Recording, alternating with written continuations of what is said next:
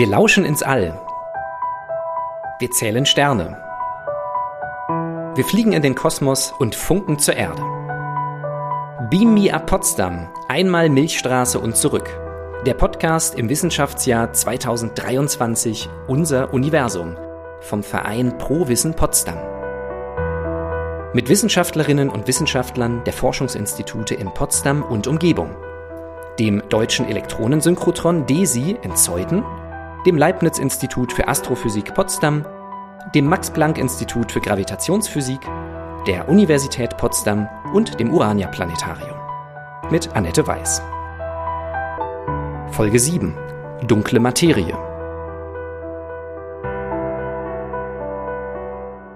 Hallo und herzlich willkommen zu einer weiteren Folge von unserem Podcast Beam Me Up Potsdam, einmal Milchstraße und zurück. Ich möchte heute Licht bringen in das Thema dunkle Materie und deswegen bin ich am Leibniz-Institut für Astrophysik in Potsdam und da verabredet mit Dr. Marcel Pawlowski. Hallo Marcel. Hallo, Annette. Die dunkle Materie ist heute unser Thema und ich frage dich gleich um eine Definition, aber das möchte ich nicht einfach so jetzt vis-à-vis -vis machen, sondern auch wie bei den anderen Wissenschaftlerinnen und Wissenschaftlern im Elevator Pitch. Du kennst den Elevator Pitch vielleicht, dass man eine Geschäftsidee so lang präsentiert, wie eigentlich eine Aufzugfahrt dauert. Und das möchte ich jetzt mit dir gleich am lebhaften Beispiel machen. Wir fahren jetzt einfach mal Aufzug und wir gucken mal, ob du es schaffst, Marcel, mir innerhalb dieser Aufzugfahrt zu erklären, was ist dunkle Materie. Bist du bereit dafür? Ja, klar. Dann geht's los. So, also was ist dunkle Materie? Dunkle Materie, wir denken, es ist eine neue Teilchenart, die 85 Prozent der Masse im Universum ausmacht und die Dynamik und die Bewegung von Galaxien dominiert. Wir wissen es aber nicht genau und das ist die große Frage, die große wissenschaftliche Frage. Eigentlich, was ist dunkle Materie tatsächlich? Ja, wir sind wieder hier auf dem Stockwerk, wo auch dein Büro ist. Ich würde mal sagen, Herausforderung nicht nur angenommen, sondern bestanden. Herzlichen Glückwunsch. Dankeschön, Dankeschön. So, dann gehen wir mal zurück in dein Büro. So, jetzt sind wir wieder in deinem schönen hellen Büro angekommen. Dein Kollege ist netterweise für heute ausgezogen, damit wir hier in Ruhe was aufnehmen können. Es ist ein Büro wie jedes andere, muss ich sagen. Du hast zwei schöne Monitore äh, vor deinem Auge. Aber was mir auffällt, ist hier so eine Tafel, eine kleine Tafel, die beschrieben ist mit lauter Formeln. Ist das die Denkleistung deines letzten Arbeitstages? Nein, das, das hat mein Besucher hier drauf gemalt, äh, als wir diskutiert haben. Die Idee ist, dass es die Milchstraße darstellt und dann die Bewegung von Satellitengalaxien drumherum. Ähm, die auch, wenn sie um die Milchstraße sich bewegen, teilweise von den Gezeitenkräften zerrissen werden und dann diese großen Arme bilden, die sich also dann teilweise sogar mehr als einmal um die Milchstraße herumwickeln. Und daneben sehen wir hier auch so, so Skizzen, ähm, welchen Bereich kann man beobachten beispielsweise um unsere Nachbargalaxie, die Andromeda-Galaxie. Ähm, die sieht man ja am Himmel. Das heißt, näher gelegene Objekte sind sozusagen wenn sie den gleichen Winkelabstand haben, natürlich absolut gesehen näher zusammen als weiter entfernte. Das heißt, man sieht keinen Zylinder, sondern eher einen Cone. Jetzt fällt mir das deutsche Wort nicht ein. Was ist es auf Englisch? Ein Cone. A cone. Ah, Äh, Kegel. Ein Kegel, genau, so heißt das auf Deutsch. Ja. Ja, das ist das Problem. Man redet eigentlich immer im Englischen und hat dann teilweise tatsächlich Wortfindungsschwierigkeiten, wenn man das versucht auf Deutsch darzustellen. Aber ich gebe mir Mühe. Ja, ich bin dir dankbar, dass du das auf Deutsch mir erklärst und unseren Zuhörerinnen und Zuhörern. Und weil man sich auf diesem internationalen Forschungsgebiet auch oft duzt, haben wir gedacht, wir behalten es du jetzt auch einfach mal bei. Schön, was du alles in dieser Tafel siehst. Ich könnte das nicht so daraus lesen. Was mir noch auffällt, ist so ein kleiner Wasserball, also so ein Plastikball, den man mit ins Schwimmbad nehmen kann. Aber das ist äh, kein üblicher, sondern da sind lauter Sterne drauf. Genau, das ist die Himmelskugel. Also sowas wie ein Globus, nur dass man nach oben schaut. Man sieht das Band der Milchstraße hier, man sieht die Koordinatensysteme. Und mir hilft das ungemein, wenn ich wissen will, wo liegt eine Galaxie, dass ich mir diesen Ball nehme und schaue, okay, die Koordinaten, da ist das also im Vergleich zum Himmel. Man muss sagen, als, als Astrophysiker, wenn man das professionell macht, man hat meistens gar nicht so ein gutes Verständnis des Nachthimmels im Vergleich zum Beispiel zu Amateurastronomen, die jeden Abend äh, rausgehen mit ihrem Teleskop. Man, man muss sich da teilweise solche Hilfsmittel nehmen. Und im Zweifelsfall kann man natürlich auch Wasserball damit spielen. Wunderbar. Ich habe den neunjährigen Benjamin im Planetarium getroffen und der ist sehr fasziniert vom Weltall. Der hat mir einfach gesagt, was ihn fasziniert. Ich möchte das gerne mal vorspielen. Also ich finde es sehr spannend, dass das Weltall ja nichts ist. Das ist ja nicht alles nur dunkle, schwarze Tiefe. So, also das ist der neunjährige Benjamin. Hat er recht? Es ist Weltall ist viel unbekannte schwarze Tiefe? Ja, also im Vergleich zur Erde ist das Weltall wirklich fast leer. Der Abstand zwischen Sternen sind ja Lichtjahre dazwischen und da gibt es so gut wie nichts. Zumindest nichts, was man sieht. Wenn wir jetzt aber zum Thema dunkle Materie kommen, als Astrophysiker denken wir zumindest, dass es da eben doch dunkle Materieteilchen, kleine Elementarteilchen zwischen den Sternen gibt, die relativ viel Masse ausmachen, die wir aber eben nicht sehen können. Also Vielleicht wäre es korrekter, das eben tatsächlich transparente Materie zu nennen, weil diese Materie nicht mit dem Licht interagiert. Sie sendet kein Licht aus, sie reflektiert kein Licht, aber sie absorbiert auch kein Licht. Das heißt, wir können diese Materie einfach nicht sehen. Insofern, ja, hat er absolut recht, da ist nichts. Scheinbar zumindest. Und kann man denn dieses scheinbare Nichts, was aber 85 Prozent vielleicht des Weltalls ausmacht, kann man das denn nachweisen? Ist das schon gelungen? Weshalb wir überhaupt denken, dass es dunkle Materie gibt, liegt an der Gravitationswirkung.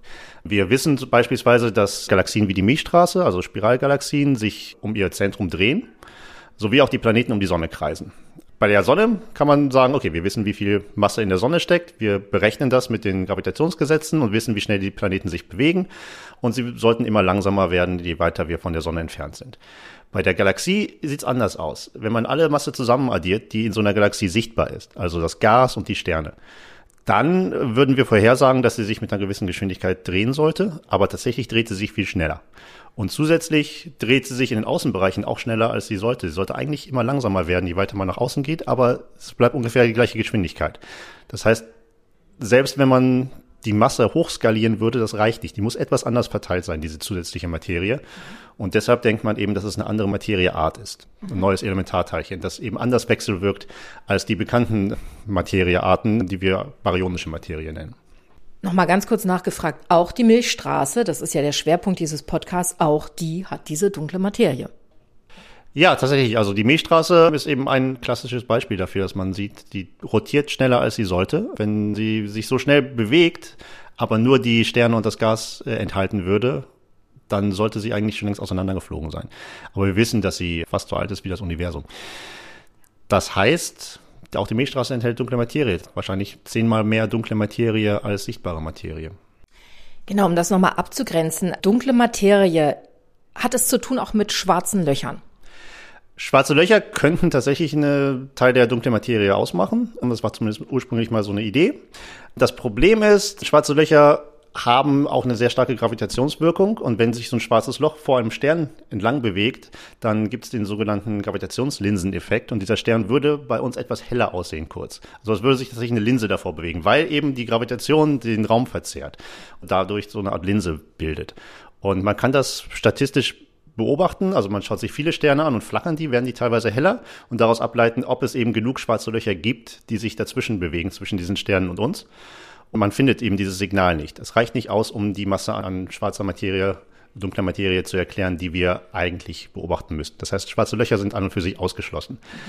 Ebenso andere bekannte Materiearten wie Planeten oder ähm, kaltes Gas. Das würde eben immer noch das, das Licht absorbieren und sozusagen Schatten werfen. Und deshalb, ja, ist man dazu übergegangen zu sagen, wahrscheinlich ist es eine komplett andere Teilchenart, weil es eben auch andere größerskalige kosmologische Hinweise darauf gibt, dass wir Materie brauchen, die andere Eigenschaften hat als die uns bekanntere alltägliche baryonische Materie. Baryonische Materie, kann man das noch näher erklären? Was ist baryonische Materie? Also das ist die ganze Materie, die wir sozusagen kennen, die aus Atomen und Atomkernen aufgebaut ist, also aus Protonen und Neutronen, umgeben von Elektronen. Also im Universum zum Großteil Wasserstoff und Helium, aber dann auch eben kleinere Spurenelemente bis hin zum Eisen und, und Hören. Und ja, das ist sozusagen all das, was wir aus dem Alltäglichen kennen. Das ist der Schreibtisch, an dem ich sitze, das ist der Aufzug, mit dem wir gefahren sind, das bist du und ich. Alle Materie, die wir sozusagen tatsächlich sinnlich erfahren können als Menschen, ist eben diese baryonische Materie, die aber eben nur sowas wie 15 Prozent der Gesamtmasse des Kosmos auszumachen scheint. Also Baryonen heißen dann diese Teilchen. Mhm. Ja, genau. In der Astronomie beschäftigen wir uns ja mit dem großen Kosmos, dem, dem, gesamten Universum. Und daraus leiten wir Sachen ab, beispielsweise, dass Masse fehlt. Und das hat wiederum Wirkung auf die kleinsten Skalen. Die Lösung liegt eventuell eben bei den allerkleinsten Skalen, bei diesen Elementarteilchen, die man nicht nochmal weiter aufteilen könnte. Was philosophisch ganz netter Zirkelschluss sozusagen ist. Ja, philosophisch. ähm, welche Relevanz hat es für uns Planetenbewohner, diese dunkle Materie weiter zu erforschen?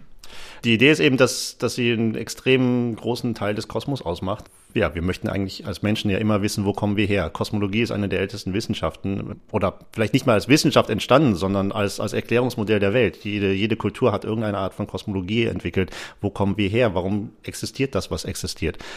Und wir sind jetzt mit der Wissenschaft auf dem Weg, eben herauszufinden, was tatsächlich passiert ist.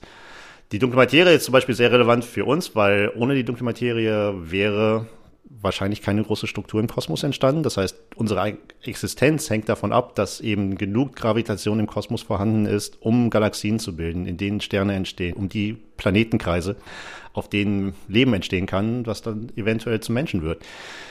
Das heißt, ja, es ist, ist eben tatsächlich eine sehr, sehr philosophische Fragestellung, weil es eben darum geht, wo kommen wir her und woraus besteht das Universum, in dem wir leben. Kann man von der Entstehungsgeschichte des Universums auch auf die dunkle Materie schließen?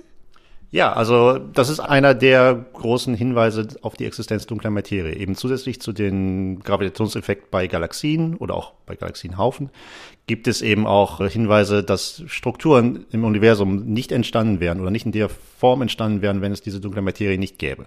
Der Grund ist, dass im frühen Universum, ja, das frühe Universum wäre sehr, sehr kompakt, sehr heiß dadurch, sehr dicht. Und die normale Materie hatte nicht die Möglichkeit, in der Zeit, die das Universum hatte, die Strukturen zu bilden, die es heute gibt. Die kalte dunkle Materie, die, von der wir denken, dass sie eben zusätzlich existiert, kann diese Strukturentstehung aber sehr viel früher beginnen lassen, weil sie eben nicht mit sich selbst wechselwirkt. Das heißt, wenn zwei dunkle Materieteilchen zusammenstoßen, merken die nicht viel davon. Wohingegen, wenn zwei normale Teilchen zusammenstoßen, können die zusammenklumpen, werden gestreut, können aufgeheizt oder abgekühlt werden. Das heißt, da gibt es eben diese zusätzlichen Interaktionen, was dazu führt, dass die Dichteverteilung normaler Materie im heißen frühen Universum relativ ausgeglichen blieb. Die dunkle Materie hingegen konnte Strukturen bilden, konnte anwachsen, größere und größere Wolken oder Haufen bilden, die dann wiederum als Keimzelle für Galaxien dienen konnten. Das heißt, als dann die normale Materie kalt genug geworden ist, konnte sie anfangen, in diesen dunklen Materienhaufen hineinzufallen, abzukühlen und eben die Sterne und Galaxien zu bilden. Nee, du hast mir auch schon ähm, erzählt, es ist manchmal leichter zu erklären, was dunkle Materie nicht ist, als das, was sie ist. Wir haben ja schon einiges erwähnt, aber vielleicht nochmal in Kürze, was ist sie denn nicht? okay, also dunkle Materie ist keine normale Materie. Das sind keine Planeten, das sind keine schwarzen Löcher. Dunkle Materie ist keine Antimaterie, die würde mit normaler Materie wechselwirken und dann nicht mehr existieren und man würde eben Lichtblitze sehen, die daraus entstehen.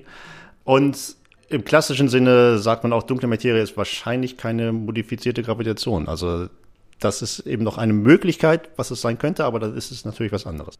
Ich meine, rein wissenschaftlich, wir wissen nicht wirklich, was dunkle Materie ist. Wir wissen einige Sachen, die wir ausschließen können.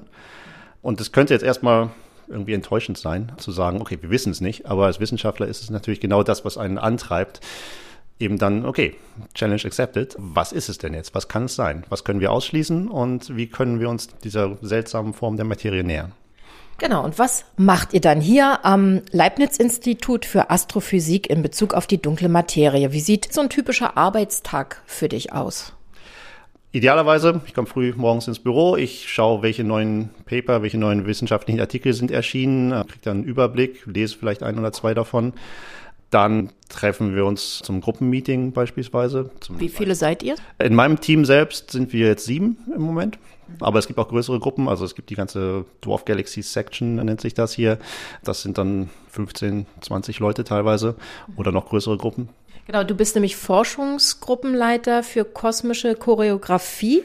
Habe ich das richtig wiedergegeben? Wer oder was tanzt denn dann nach deiner Nase? genau, ja, ich habe Junior-Forschungsgruppe. Das Projekt heißt kosmische Choreografien, äh, weil ich mich eben mit dem Tanz der Zwerggalaxien beschäftige. Das heißt, die Milchstraße ist ja eine relativ große Galaxie, in der wir leben, aber die ist umgeben von kleineren Begleitergalaxien, sogenannten Zwerggalaxien, die sie wie Satelliten umkreisen.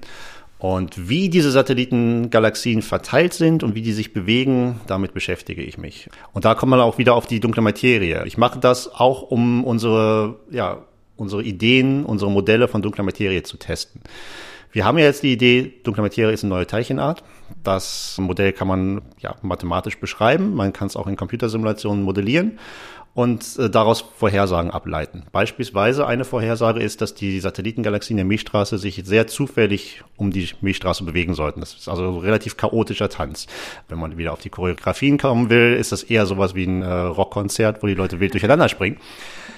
Und das vergleiche ich dann mit Beobachtungen. Und was wir in den Beobachtungen feststellen, wenn wir uns anschauen, wo sind die Galaxien und wie bewegen die sich, merkt man, da ist etwas mehr Ordnung drin, als man erwarten würde. Das heißt, die Satelliten um die Milchstraße bewegen sich bevorzugt entlang einer Ebene. Also es ist ein bisschen mehr, als würden sie Ringe reintanzen. Und das ist eben dann doch ein gewisser Gegensatz und Kontrast zu unseren Erwartungen. Und dann ist die Frage, ja, liegt das daran, dass unser Modell der dunklen Materie vielleicht falsch ist? Gibt es da andere Möglichkeiten? Oder ist es einfach nur eine außergewöhnliche Beobachtung? Und ja, da müssen wir uns das bei weiter entfernten Galaxien eben auch anschauen. Und da beginnt ihr den Tag mit einem Gruppenmeeting, tauscht euch aus. Was passiert dann weiter?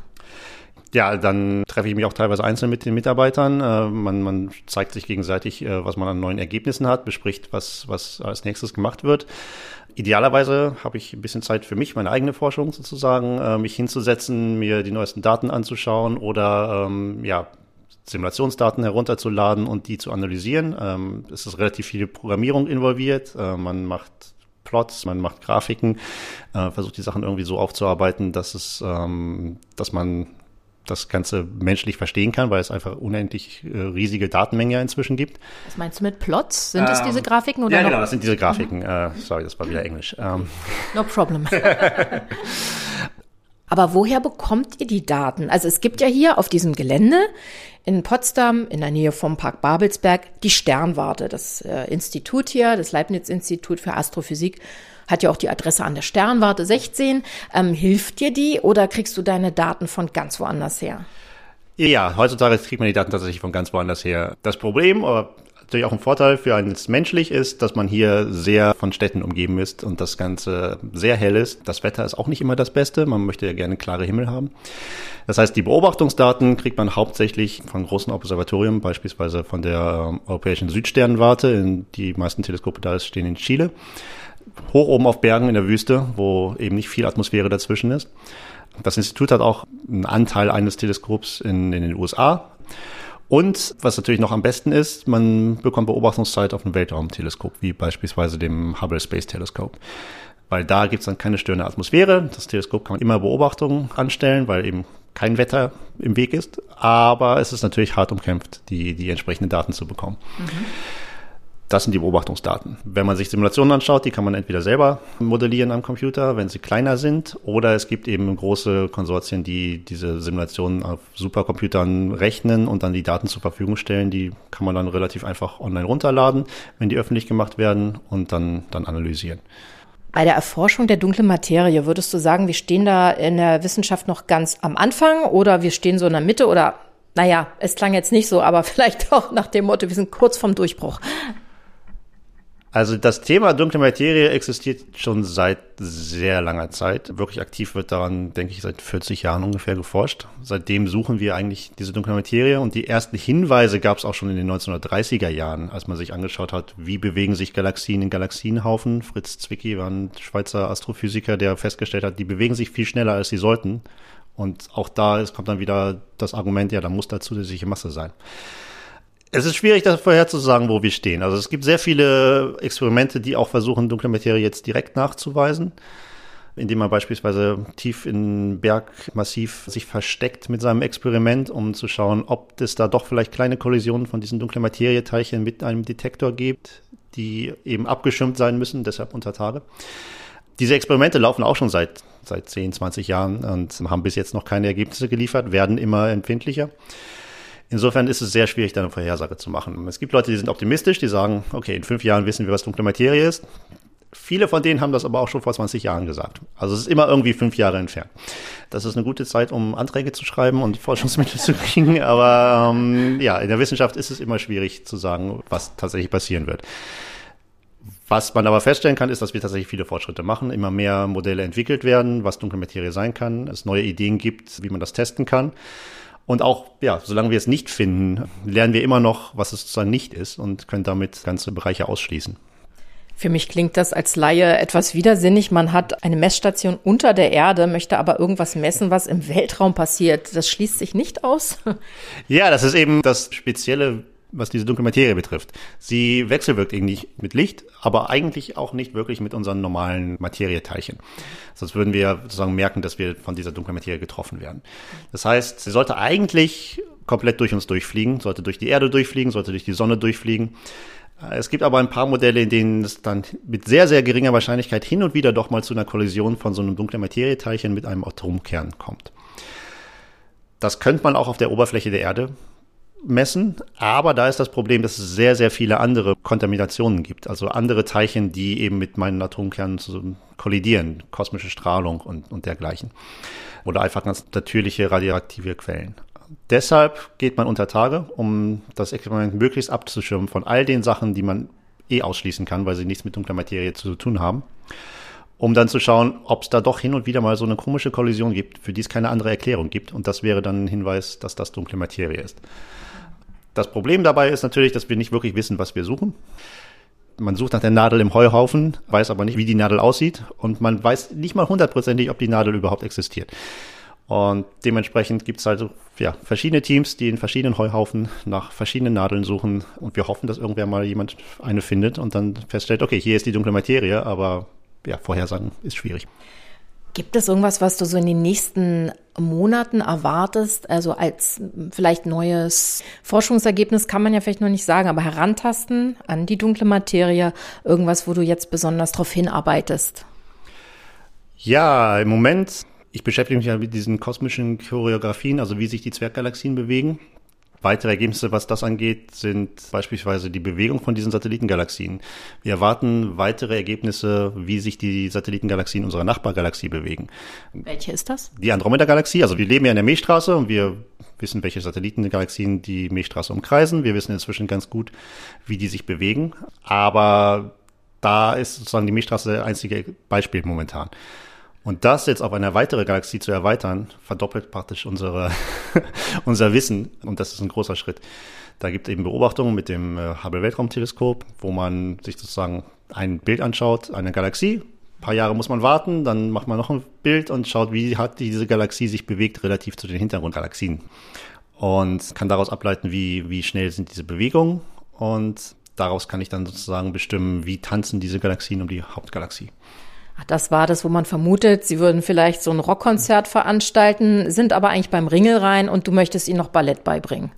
Genau das. Wie gesagt, die Milchstraße wissen wir, dass es offensichtlich eher Ringelrhein ist. Ja, wie sieht das bei der Andromeda-Galaxie aus? Da gibt es Hinweise von der Verteilung, dass sie ja wie beim Ballett aufgestellt sind. Die Frage ist, tanzen sie jetzt auch so oder ja, springen sie eigentlich wild durcheinander? Das ist nur zufällig gerade so arrangiert. Dann ähm, viel Spaß mit den Teilchen zu hopsen.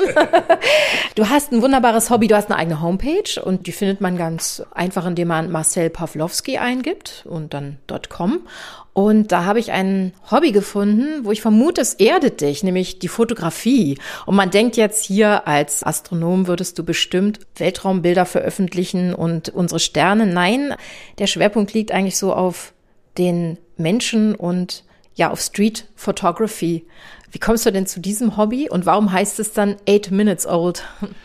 Okay, fangen wir hinten an. Eight Minutes Old, weil das Licht, das von der Sonne jetzt gerade ausgestrahlt wird, acht Minuten braucht, bis es die Erde erreicht. Das heißt, all das Licht, das man sozusagen beim sonnigen Tag aufnimmt mit der Kamera, ist acht Minuten alt. Weshalb ich das gerne mache, es ist eben was komplett anderes als Astronomie. Und gleichzeitig ist man als Astronom viel im Ausland auch unterwegs. Ich habe fünf Jahre in den USA gelebt, wo Street Photography relativ offen akzeptiert ist. Und gleichzeitig war es eine Art und Weise für mich, sozusagen meine neuen Umgebungen zu dokumentieren und damit irgendwie eine Verbindung aufzubauen. Und es ist einfach spannend. Also, es macht Spaß. Aber man muss mal auch was anderes machen, als immer nur am Computer sitzen und Simulationen anschauen. Ich fand die Bilder sehr ansprechend und man findet Marcel auch unter Twitter und unter Instagram. Ich habe zum Abschluss noch eine Frage und zwar, wenn du dich irgendwo hinbeamen könntest im Universum, ganz gleich, als ob man da wirklich leben könnte, ja, ob da die angenehmen Temperaturen wären und ganz gleich auch, wie weit das jetzt eigentlich von unserem Planeten Erde entfernt ist und ob du da lange leben könntest, wohin würdest du dich beamen? Super Frage. Ich glaube, ich persönlich würde mich in unsere Nachbargalaxie, die Andromeda-Galaxie, beamen und einfach mal schauen, wie sieht die Milchstraße von außen aus. Weil wir haben gute Beobachtungen von dieser Nachbargalaxie, aber wir sitzen selber in unserer Milchstraße und da wäre es super spannend zu wissen, das Bild, das wir uns von uns selbst machen, ja, auf astronomischen Skalen, stimmt das eigentlich? Oder sieht das eigentlich alles ganz anders aus? Ganz herzlichen Dank, Dr. Marcel Pawlowski, und auch viel Erfolg bei der weiteren Erforschung der dunklen Materie. Dankeschön. Beam Me Up Potsdam, einmal Milchstraße und zurück. Dieser Podcast wird produziert vom Verein Pro Wissen Potsdam im Rahmen des Wissenschaftsjahres 2023, unser Universum. In Zusammenarbeit mit den Kooperationspartnern vom Deutschen Elektronensynchrotron DESI in Zeuthen, dem Leibniz-Institut für Astrophysik Potsdam, dem Max-Planck-Institut für Gravitationsphysik, der Universität Potsdam und dem Urania-Planetarium. Die Wissenschaftsjahre sind eine Initiative des Bundesministeriums für Bildung und Forschung.